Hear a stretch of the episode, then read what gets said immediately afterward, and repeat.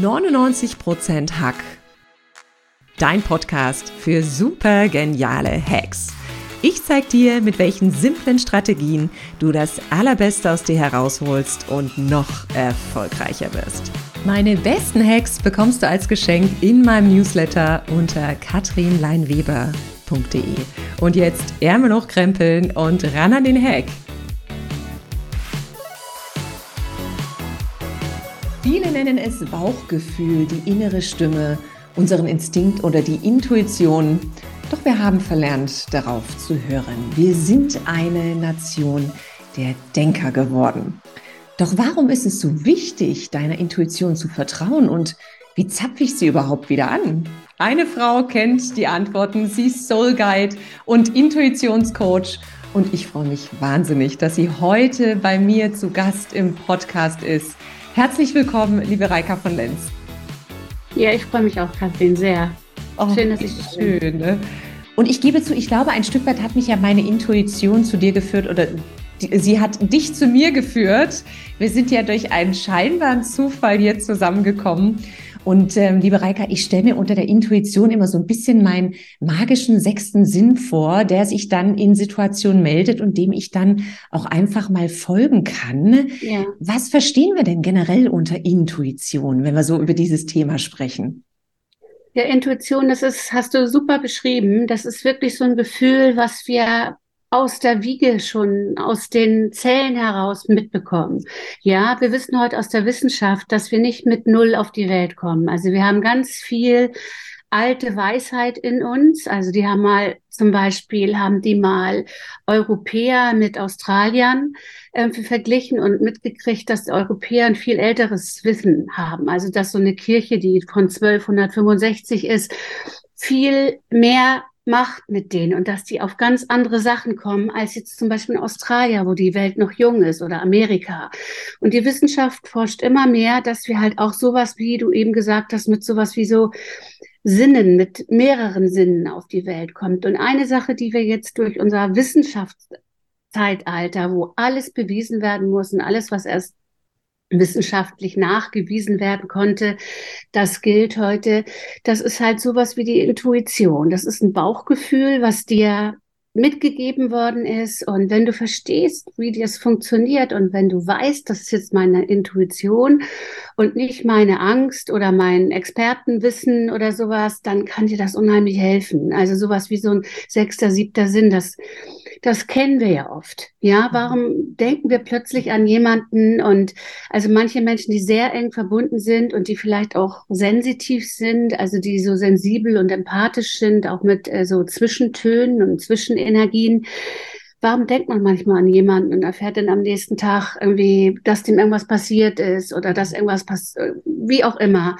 Und äh, warum haben wir manchmal sowas wie, ich weiß noch nicht, ich buche jetzt lieber nicht, ich kann ja gar nicht sagen warum, aber etwas in mir hält mich davon ab und das kann ganz oft die Intuition sein. Und ich werbe deswegen damit, irgendwie fragt deine Antu Intuition, denn sie kennt die Antworten. Und Soul Guide ist letztendlich nichts anderes als eine aus dem Coaching von mir entwickelte Methode, die aufzeigt, wie du deine Intuition nutzt, um sozusagen ähm, wie auch die Antworten deiner Seele zu finden. Ja, also wir haben auch so eine Art von Seelenweisheit.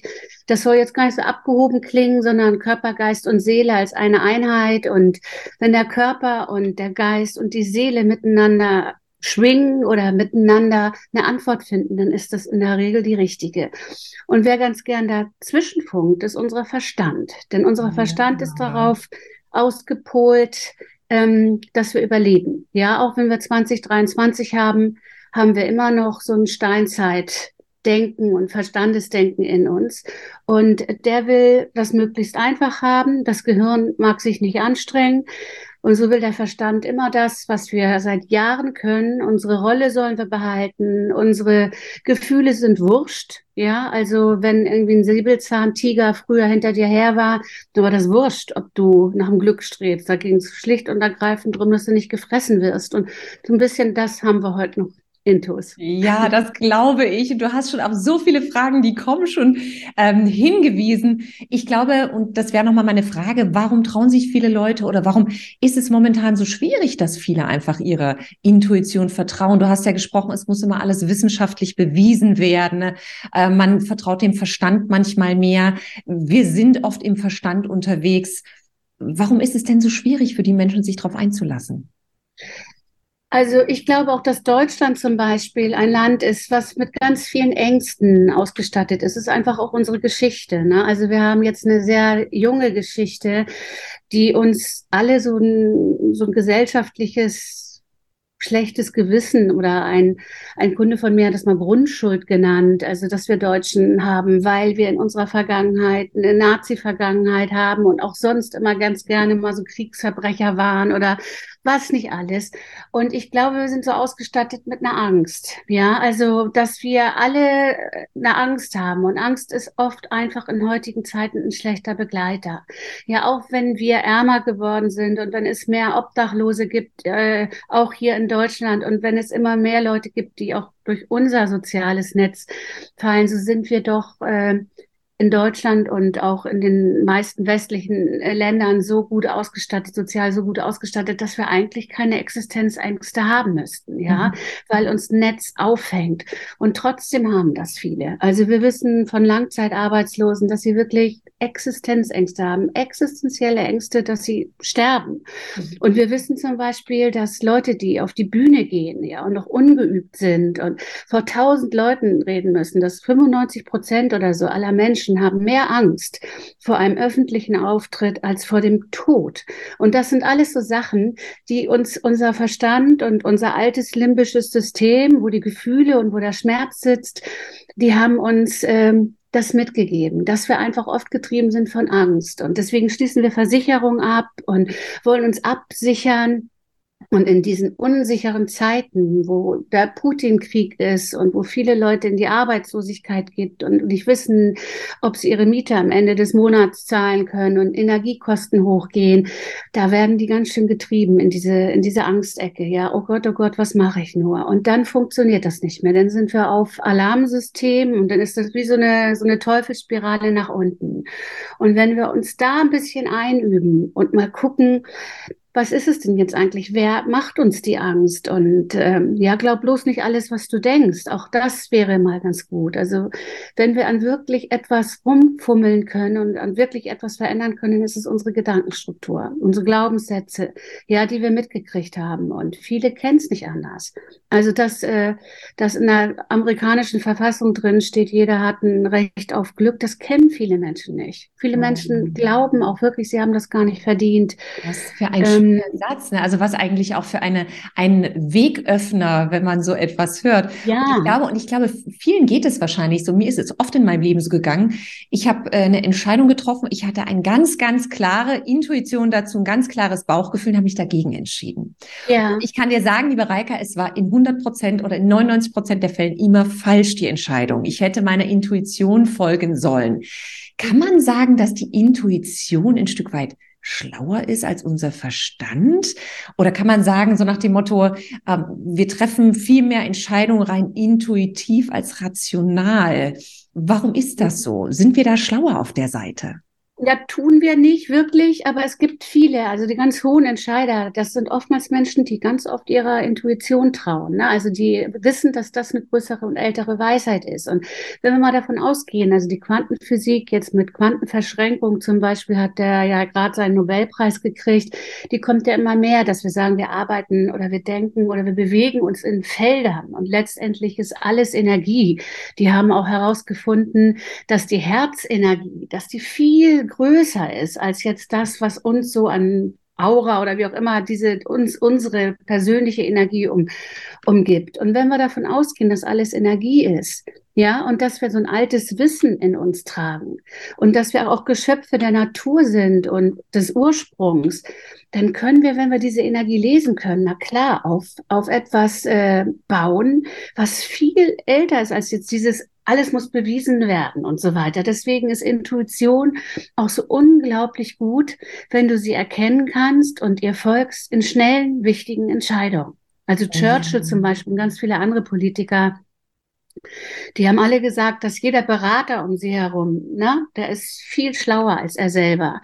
Aber er hat immer die Weisheit genutzt und er war derjenige nach außen. Und wenn es dringend und wichtig wurde und ganz schnell hat er immer auf sein Bauchgefühl oder auf seine Intuition geherrscht. Und das sind so Sachen, äh, mit denen arbeite ich. Ja, wenn ein Unternehmer da ist, der dringend und schnell, in wirklich schnellen Zeiten entscheiden muss, ist das gut, dass er unterscheiden kann, okay, das ist jetzt meine Intuition und die sagt mir ganz klar nach rechts und nicht nach links oder umgekehrt. Und das, was du eben gesagt hast, wir vertrauen denn manchmal. Je jünger wir sind, desto mehr und für, für, das hat auch immer mit unserem sozialen Umfeld zu tun. Und wenn wir ängstliche Eltern hatten und die Botschaften als Kind schon so war, mach bloß sichere Schritte, dann lernen wir auch nicht, auf unsere Intuition zu hören. Absolut. Deswegen sind Kinder und Babys und so, die sind viel intuitiver ja, unterwegs als, ja. als wir, weil wir, wir werden aufgefordert, auch in unserem Schulsystem, das komplett zu verlernen. Und das ist schade. Und wir kommen gleich noch mal ein bisschen auf die Sprache unserer Intuition zu sprechen. Doch ich fühlte mich sehr ertappt, denn ich stamme auch aus einem sehr naturwissenschaftlichen Haushalt. Also die mhm. Mama Lehrerin, der äh, Vater äh, Physiker. Und ich weiß, ich hatte als Kind diese Gabe, eine sehr starke Intuition. Ich beobachte mhm. das auch bei meinen Mädchen zu Hause. Das haben sie. Man bekommt das ja leider so ein bisschen abtrainiert. Und es ist ja oft ja. so, ich nenne es ganz gern meine drei Musketiere, ähm, so Körper, Geist und die Seele. Also den mhm. Körper optimieren wir wahnsinnig gut. Darf ich das klauen von dir? Das, das darfst schön. du sehr gern klauen. Die Körper, den Körper optimieren wir ja sehr gut. Wir machen Sport und wir essen gesund. Für den Geist gibt es ganz viele Mentalpraktiken. Was ist denn aber mit unserer Seele, liebe Reika? Was können wir dafür machen, um da wieder ein bisschen mehr den Zugang zu finden, ohne dass es vielleicht jetzt einen für viele da draußen zu spirituellen Touch hat? Ja, also wenn man jetzt mal guckt, ganz kurz auf spirituell, wenn du guckst im Internet unter Spiritualität, kommst du immer zu den Christenmönchen. Ja, also Spiritualität ist letztendlich nichts anderes als die Anbindung da an, an Energie nach oben und wie du die auch immer nennst. Ja, und da sind sie gerade dran, dass sie das irgendwie beweisen, dass es etwas gibt wie Energien da oben, die irgendwo auch auf uns wirken und dass es auch etwas Größeres gibt als unsere, unser Menschengehirn. Ja, dass wir uns auch in einem Kosmos befinden. Und äh, die Seele, die spricht mit uns. Und das ist ganz verschieden. Ich habe zum Beispiel einen Kunden gehabt, das war ein ganz äh, hoher Manager, der war früher bei Springer und Jacobi wirklich ein richtig hohes Tier. Das war mal die Werbeagentur. Und der war jetzt schon ein bisschen in die Jahre gekommen und hat angefangen, irgendwie als Privatier angefangen, ähm, Gitarre zu spielen. Und der wollte wissen, er wusste, also da wird er nicht mehr berühmt mit, aber der hatte so eine Sehnsucht danach und der wollte das gerne wissen. Und dann bin ich mit ihm sozusagen durch dieses Soul Guiding und durfte ich ihn so ein bisschen begleiten und und dann haben wir herausgefunden, dass äh, das zusammenhängt irgendwie mit Gitarre und Harfe und Gitarre und Harfe. Und ich konnte damit überhaupt nichts anfangen bis er mir nachher irgendwann gesagt hat, dass er sich eine Gitarre gekauft hat und dass es eine besondere Technik gibt, wie man eine Gitarre spielt. Und das ist so eine Harfen, also da spielst du die Gitarre wie eine Harfe.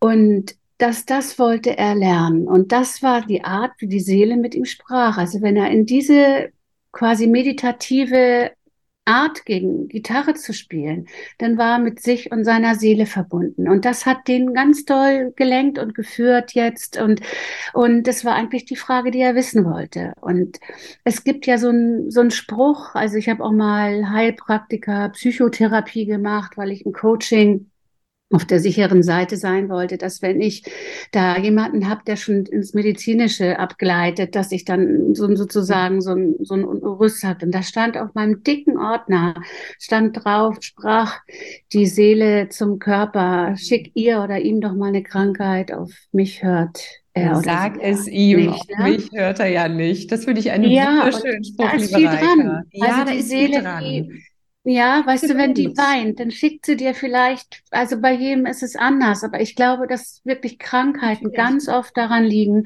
dass wir unsere Seele überhaupt nicht mehr hören, dass wir sie nicht mehr wahrnehmen. Und wenn wir manchmal so in Anführungsstrichen in Seelennöten sind, ne, dann brauchen wir auch die Krankheit nicht immer zu bekämpfen, sondern vielleicht hören wir mal hin, was will uns der Körper damit sagen. Also wir sind die Generation, ja, die, die, die ihre Kinder schon irgendwie im Kindergarten zum Gitarrenunterricht und zum Englisch schicken und danach gehen sie zum Fechten und zum Reiten und sind selber diejenigen, die Burnout haben. Ja, das ist ein klares Zeichen, dass unsere Seele sagt, ey, geh mehr in die Ruhe und lass die Kinder spielen und lass sie einfach gedeihen und entwickeln. Und weißt du, auch wieder so ein Spruch, das Gras wächst auch nicht schneller, wenn du an ihm ziehst. Also jeder hat sein Tempo und jede Seele hat auch, auch ihre Antwort, auch deine Antwort. Und das ist schön, wenn ich das erarbeite, weil es macht es oft leichter. Ja, also ganz ich. oft leichter. Das glaube ich. Und ich finde, ähm, die Sprache ist ja teilweise so unterschiedlich und man lernt sie mit der Zeit kennen. Also manchmal ist es einfach nur eine, eine, eine Gefühlsregung oder ein Kribbeln, eine Gänsehaut, manchmal ein klares Bild, manchmal ein vermeintlicher ja. Zufall, der auftritt. Oder wie du sagst vorhin, du willst was buchen, aber machst es irgendwie nicht und kannst dir den Grund nicht rational erklären. Und äh, ich denke, das ist sehr schön, da mal zu schauen, was so die Sprache ist, wie letztendlich die innere Stimme mit einem sprechen möchte. Es ist natürlich gar nicht immer so leicht, liebe Reika, denn wir sind ja ganz oft im Außen, wir werden ganz oft von außen beschallert, wir geben oft viel mehr Input ins Außen und sind viel mehr in den sozialen Medien unterwegs, um gar nicht erst auf uns zu hören. Wie, wie kriege ich denn wieder so ein Stück weit Zugang dazu? Ohne dass ich ja, jetzt meinen gesamten Tagesrhythmus umstellen muss. Ja, wie, wie bekomme ich wieder so ein Stück weit Zugang zu meiner Intuition? Indem du am besten, also ich glaube wirklich, die Geschwindigkeit der, der Seele ist die Stille, ist die Ruhe. Ja, also ähm, es hat äh, die Andrea Balschuh, die kennst du bestimmt, äh, das ist so eine Moderatorin aus dem ZDF und so, die, die sagt immer, Energie ist lauter als Worte. Und das finde ich auch, das ist auch so ein schöner Spruch. Also wenn du mal horchst, wie laut deine Seele manchmal dir etwas zuruft oder wie leise sie dir es zuflüstert oder welche Bilder sie dir gibt, ja, also sie zeigt sich ja auch irgendwie immer anders. Aber wenn du merkst, letztendlich ist deine Seele nichts anderes als die Anbindung mit deinem ureigensten Ich. Und das haben wir manchmal komplett verlernt. Es gibt manche Menschen, die lernen das nie. Ja, die kommen nie zu ihrem ureigensten Ich, bis zum Schluss nicht. Die sind ihr ganzes Leben lang auf dem falschen Weg gewesen. Und du weißt, wenn du nicht auf deinem Weg bist. Oder in einer Umkehrung. Irgendwie, also wenn deine Seele mit dir verbunden ist, wenn Körper, Geist und Seele, deine drei Musketiere, eine Einheit bilden, dann weißt du das. Das spürst du. Das ist genauso wie wenn du sagst, ja, wann weiß ich denn, dass ich the one and only getroffen habe? Ja, das weißt du. Ja, da, da brauchst du diese Frage wirst du nicht mehr stellen, wenn die große Liebe vor dir steht. Und genauso ist das mit der Seelenanbindung. Und da unterstütze ich als Intuitionscoach oder in meinen Soul Guidings, da unterstütze ich einfach ähm, in bestimmten Methodiken Schritt für Schritt dahin zu kommen, dass du selber wieder diese Anbindung zu dir selbst hast und dass du weißt, wie du dahin kommst. Ja, also ich glaube ja auch zum Beispiel, dass das mit Ritualen einfach eine ganz wichtige Geschichte ist. Also jeder Millionär und super wichtige Mensch auf, auf dieser Welt hat Rituale. Ja, wie beginnst du deinen Tag irgendwie? Ja, manche schreiben Morgenseiten. Ich habe jetzt 75, ne, 71, Entschuldigung, 71 solche Bücher, wo ich jeden Morgen mindestens drei Seiten reinschreibe. Nicht mal als Tagebuch angedacht, sondern einfach reinschreiben. Manche machen eine Teezeremonie, manche gehen in eine Meditation, manche gehen in die Stille, manche stellen sich die Fragen für den Tag jeden Tag wieder oder vor wichtigen Konferenzen. Ich glaube, dass das wichtig ist, wie Zähne putzen, sowas als Ritual einzuführen, wie du dich anbindest und wie du zentrierst für dich mit Kraft und deiner Seelenenergie in den Tag reingehen kannst und deine Aufgaben meisterst. Ich glaube, es ist auch ein Stück weit Training, wie du sagst. Also wenn du sagst, manche Leute spüren die Intuition nie ein Leben lang, es ist ein Stück weit Training und ich glaube, keiner soll sich jetzt den Druck da draußen machen, sich morgens hinzusetzen und zu warten, dass irgendein intuitives Bild erscheint. Ich finde ja. das mit dem Schreiben wahnsinnig schön, denn ich habe die Erfahrung auch gemacht, meine Intuition ist in den Morgenstunden meistens ja. wahnsinnig aktiv äh, und es ist ja auch wissenschaftlich bewiesen, wenn du in den Morgenstunden rausgehst in die Außenwelt, in die sozialen Medien, in die Nachrichten, ist dein Körper viel angreifbarer mhm. als im Laufe des Tages, weil du einfach ja. noch in diesem, in diesem feinen, feinsinnigen äh, Zustand deines Systems bist. Also ich habe die Erfahrung für mich gemacht, in den Morgenstunden einfach aufschreiben, was aus der Feder kommt. Ich bin ja eh so ein Schreiberling wie du wahrscheinlich. Und mir hilft wahnsinnig oft die Natur. In der Natur kriege ja, ich total, so total. Also auch rausgehen, ne? Also die Japaner nennen es Waldbaden und so. Das ist bei uns ja auch ja. alles also ist bei uns ja jetzt auch alles gekommen und das ist so. Also wenn du draußen Sport machst an der frischen Luft, ist das deutlich effektiver. Also auch ich äh, mache auch so Kreativitätstechniken und so. Und da gibt es eine Art von Brainwalking. Also wenn es Ah, ich liebe das Brainwalking. Das ist super. Ja, weißt du, wenn es wichtige Gespräche gibt, dann gehst du nach draußen und führst sie dort. Einer hat irgendwie, was weiß ich, äh, einer meiner äh, Kunden hat das mal ähm, Bewertungen to go genannt. Der musste irgendwie immer so Abschlussbewertungen machen und der ist mit denen immer rausgegangen und hat nicht einen Kaffee to go, sondern Bewertungen to go gemacht. Okay, also das ist wirklich so. Ja, und es ist, ich sage ja auch immer Mut. Mut ist ein Muskel. Und genauso ist das die Anbindung an die Seele. Das ist auch, das ist, darfst du üben. Ja, das darfst du üben. Und jeder darf das so auf seine Art und Weise machen. Da gibt's nicht irgendwie Shaka, Shaka, Shishi oder wir machen es jetzt mit, mit Yoga, tanzen die Yogis zum Beispiel. Ja, Yoga ist eine ganz klare Anbindung an die Seele die Yogis, die haben da ganz viele verschiedene Arten, wie sie, wie sie sich anbinden. Und das glaube also ich. Ich konnte noch nie diesen, diesen diesen Schneidersitz da, da hatte ich nach fünf Minuten Rückenschmerzen und das ist. Ich bin doch überrascht, meine Tochter, liebe Reika, meine Tochter, die kann diese ganzen Yoga-Geschichten und wenn wir dann zusammen die Krähe machen, weil ich nach vorne über und sie bleibt auf den Händen stehen. Ähm, wie ist es denn? Es gibt ja ganz viele Urvölker, die noch viel stärker angebunden sind an ja. ihre Intuition, an all das, was vielleicht nicht greifbar ist, an dieses Spirituelle. Und für mich ist Spiritualität eigentlich nichts anderes als sehen, was ist. Denn vieles ist ja im Verborgenen. Es ist nicht nichts anderes, als die Schichten runterzunehmen und sehen, was im Ursprung ist. Ähm, was kann man denn von den Urvölkern lernen, damit man nicht wieder, wir sind ja so eine Nation, die sehr entwickelt ist, sehr im Verstand, sehr wissenschaftlich, alles muss belegt werden. Was können wir denn von den Urvölkern lernen, um uns da wieder ein bisschen mehr anzubinden? Wir haben natürlich auch viele schamanische Praktiken, klar, aber was kann man so ganz hands-on-mäßig von denen lernen? Rückbesinnung. Ja, und da sind wir dann wieder beim ureigensten Ich, also sich auf sich selber zu besinnen. Und, und äh, es gibt zum Beispiel auch eine Untersuchung, ich habe lange Jahre Zeit und Zeit und Selbstmanagement gemacht, irgendwie für auch für Mercedes-Verkäufer oder so. Und da war das ist bestimmt schon 15, 20 Jahre her, da hatte ich eine, da hatte ich einen Artikel, der gesagt hat, dass das Schlendern durch die Gehstraßen, durch die Fußgängerzonen. Ich komme aus Norddeutschland, da hieß das Gehstraßen. das finde ich eigentlich ganz toll.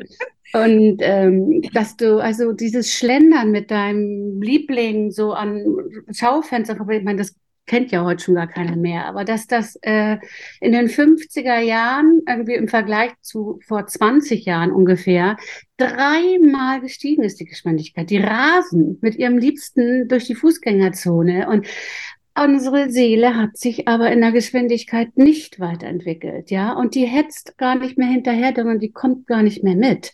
Und deswegen gibt es viele von uns mittlerweile, die sind so abgespalten von sich selber, dass sie das auch gar nicht mehr richtig spüren. Die, die, die, spüren, sie sind in der Not und sie spüren, sie sind permanent unter Druck und sie spüren, dass sie nicht glücklich sind.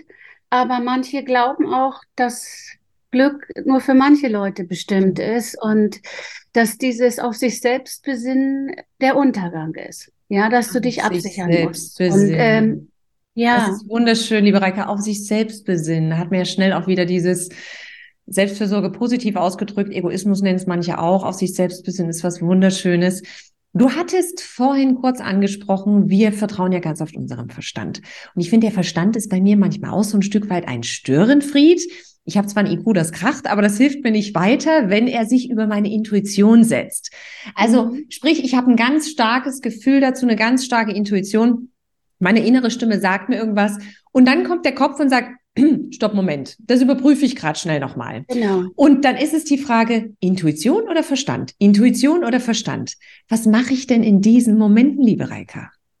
Also ich nehme das manchmal, ich halte ja auch Vorträge und solche Sachen und wie du den G-Punkt deines Gehirns findest oder irgendwie wie du, wie du das Gehirn pamperst, so, ne, da, darüber spreche ich dann auch. Und das ist bei mir oft einfach eine Einladung. Ich lade den Verstand ein und sage, du bist dabei, ja, also du musst überhaupt nicht gehen und ich will dich auch nicht bekämpfen. Du bist ganz wichtig für mich. Aber jetzt möchte ich mal ganz kurz ein bisschen spielen und jetzt möchte ich mal ganz kurz ein paar Energien von der Seele haben und du darfst dich wie im Kino jetzt mal hinsetzen und dir das angucken. Und wenn wir fertig sind, kommst du wieder kommst du wieder nach vorne und übernimmst wieder. Und das kann der Verstand machen. Also wenn der Verstand versteht, okay, sie geht jetzt den nächsten Schritt so und jetzt geht sie so und dann macht sie jetzt das und das hat sie mir ja vorher alles schon beschrieben, ja, und dann ist sie da und wenn sie dann fertig ist, darf ich wieder übernehmen, dann klappt's. Großartig. Damit kann man wirklich diese Dualität überwinden und den Verstand und die Intuition vor allem wieder integrieren. Das finde ich richtig klasse. Liebe Reika, das waren schon so viele tolle Tipps. Wenn du zum Schluss jetzt mal so die für dich drei wichtigsten Hacks, wir sind ja im Podcast 99 Prozent Hack, die drei wichtigsten Hacks zusammenfassen müsstest, was brauche ich, um wieder mehr meiner Intuition zu vertrauen, meine Intuition wahrzunehmen oder meiner Intuition zu folgen? Welche wären das denn? Also dich zuallererst mal ernst nehmen. Ja, also ernst nehmen, dass das, was dich da so in dieser Bauchgegend, so, so hier, so kurz unter, unter hier Solarplexus und sowas, dass du das ernst nimmst. Ja, wenn es da was grummelt und also was so Liebe geht durch den Magen und so, und wenn dein Magen sich zum Beispiel rührt oder du irgendwie einen komischen Druck auf dem Kopf hast oder so, nimm das mal ernst und spür mal rein, was es ist. Ich glaube, das ist ganz, ganz wichtig. Das zweite hatte ich eben schon gesagt, dass du dich irgendwie auf Rituale einlässt, die dir die Chance geben, dass du dich auch miteinander verbinden kannst. Ja, wenn du aus der Spur bist, also es, bei jedem ist es anders. Ja, manche machen wilden Tanz, Techno oder sowas, war ja eine ganze Generation. Ja, und manche gehen total in die Stille. Was ist es bei dir? Wie kannst du wie kannst du dich anbinden und das wirklich als feste Rituale bei dir einführen. Ja, und dass du dich verabredest, das wäre so eine andere Sache, dass du diese Termine, diese Rituale genauso wie deine Arbeitstermine in deinen Terminkalender einträgst mhm. Und erst absagst, wenn du wirklich gar nicht anders kannst. Also kürzlich hat ein Kunde gesagt, hat gesagt, ich habe mich entschieden, krank sein ist doof, ich bin nicht mehr krank. Und seitdem sei er nicht mehr krank gewesen. Also auch eine Entscheidung, ja. Und sowas eintragen, wirklich. Ein Rendezvous mit dir selbst als Ritual immer auch eintragen in Terminkalender. Das sind so drei Sachen, die ich sage. Och, Wenn du damit loslegst, hast du diesen Chancen, da auf einen richtig guten Weg zu kommen. Wunder, wunderschön. Und mein absoluter Lieblingshack, den hatten wir jetzt gerade erst, dass der Verstand und die Intuition, die dürfen beide sehr gute Freunde sein und ja. sich nicht ausschließen, sondern dürfen Hand in Hand das Ganze bestreiten. Mal ist einer mehr auf der Bühne, mal der andere. Ach, das sind ja ganz, ganz tolle Tipps schon gewesen. Liebe Reika, ich danke dir von Herzen. Ganz zum Schluss haben wir noch eine ganz kurze Kategorie, die Fast Lane. Da lernen wir dich natürlich noch ein bisschen mehr als Frau und als Soul Guide und als äh, wunderschöne Erscheinung, wie ich übrigens mal sagen muss kennt. Ach, Hast du Lust drauf? Ja, ich war gerade beim Friseur. Ich hoffe, man sieht Man das. sieht es definitiv, Reika, mit deiner wilden Mähne. Hast du Lust auf die Fastlane? Ja, na klar. Sehr schön. Liebe Reika, was ist denn der schlechteste Rat, der häufig erteilt wird? Mm, geht nicht. Das geht nicht. Welche Dinge sind denn okay, wenn man sie nicht immer, aber manchmal macht? Exzessive Ereignisse. Also so richtig toll mal feiern, super. So richtig lange am Strand legen, super. So richtig exzessiv Sport treiben, super. Aber nicht permanent und immer den Motor auch mal ausschalten. Und wenn du irgendwo eine ganz große Anzeigentafel an einem Ort dieser Welt aufstellen könntest, wo würde sie stehen und vor allem was würde draufstehen, Reika? Es würde am Meer stehen, müsste gar kein warmes Meer sein, aber Meer gerne. Und da würde stehen, die Seele ist frei und ich bin es auch. Was für ein wunderschönes Motto und was für ein klassisch schöner Abschluss für dieses tolle Interview. Liebe Reika, ich danke dir von Herzen für deine tollen Impulse. Ganz, ganz lieben Dank, Reika. Gut gedacht heißt nicht automatisch gut gemacht. Wenn du meine Unterstützung bei der Umsetzung der Strategien und Hacks brauchst, melde dich gern unter katrinleinweber.de. Ich freue mich auf dich.